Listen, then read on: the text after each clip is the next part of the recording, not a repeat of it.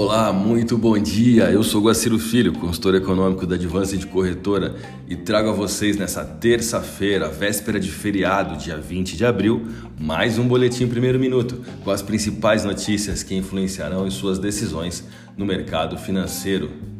Dia de realização nas bolsas mundiais.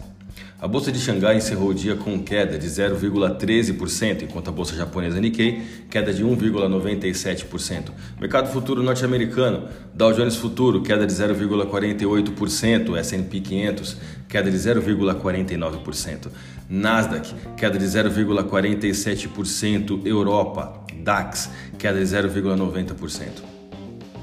Diante de um calendário econômico com poucas notícias de relevância, os olhos se voltam para uma interpretação distinta entre o mercado acionário e o cambial.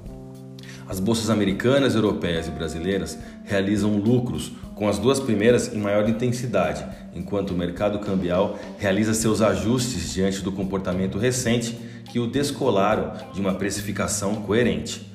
O dólar index, refletindo a correção nos bondes longos, perdeu um importante suporte ontem em 91,48 pontos e no Brasil, a paridade dólar versus real brasileiro entra definitivamente em tendência de baixa no gráfico diário após cinco quedas seguidas e o menor nível desde 23 de março, com taxa spot em 5,417.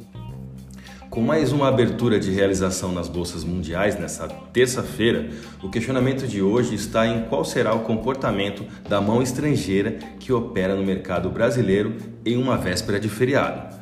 No cenário político nacional, o acordo entre governo e Congresso para a realização de um veto parcial ao orçamento de 2021 traz otimismo ao mercado. As emendas parlamentares impositivas deverão ser mantidas em 16,3 bilhões de reais, ou seja, reduzindo em 10 bilhões de reais o valor apresentado anteriormente em troca de um comprometimento do Congresso quanto à flexibilização das regras para o enfrentamento à pandemia, autorizando o executivo a cortar por decreto gastos não obrigatórios.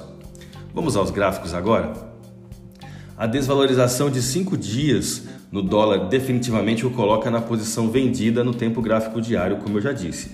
A paridade dólar versus real brasileiro inicia a sessão de hoje, negociado em Chicago, na taxa spot de 55493, enquanto no Brasil o spot se movimenta agora no pré-market na taxa spot de 55361, porém em forte venda nos tempos gráficos mais curtos. O volume financeiro de 200 bilhões de reais em contratos futuros negociados na BMF ontem colocou a moeda é, dólar versus real brasileiro, né, a paridade, na taxa spot de 55458 e queda de 0,73%. Olhando para o euro agora, eu pontuo para vocês que a moeda segue em valorização global nesta manhã e reflete também esse movimento na paridade com a moeda brasileira. A moeda encerrou ontem, o dia 19, na taxa spot de 66764, porém em tendência neutra no tempo gráfico diário, se movimentando dentro daquele canal de alta configurado desde janeiro que eu já venho citando para vocês. A minha dica você já sabe, né? Siga os nossos boletins para ficar sempre conectado às principais notícias.